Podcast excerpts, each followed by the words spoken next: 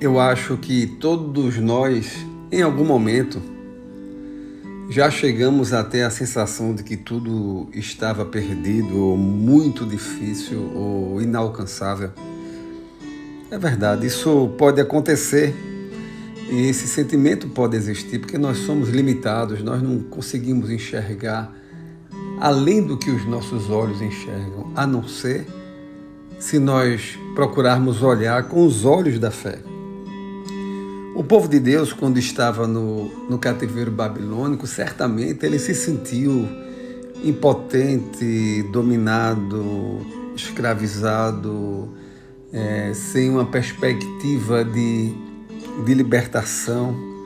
Enfim, com certeza, todo tipo de sentimento, de, de sensação negativa, eles tiveram.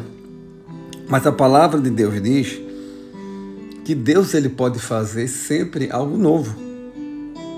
O próprio texto do Senhor que narra o cativeiro da babilônico diz que o profeta Isaías chegou e disse acerca do povo e da situação: Não vos lembreis das coisas passadas, nem considereis as antigas. Eis que faço coisa nova, que está saindo à luz Porventura não percebeis? Eis que porei um caminho no deserto e rios no ermo. Isaías 43, 18 e 19. Esse é o nosso Deus, que pode das trevas trazer luz, do desespero trazer a esperança e daquilo que é improvável trazer a certeza e a realidade. Deposite nele a sua confiança. Nunca ache ou acredite que tudo está perdido. Não.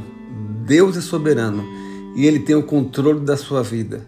Basta você estar diariamente aos seus pés em oração, em, em devoção, em leitura da palavra e você verá que na sua caminhada você não está só, mas Deus, ele está contigo Eis que faz uma coisa nova.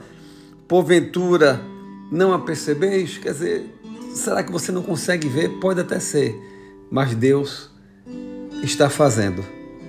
Que Deus abençoe a sua vida, confie nele e a obra que ele começou, ele irá terminar. Deus te abençoe.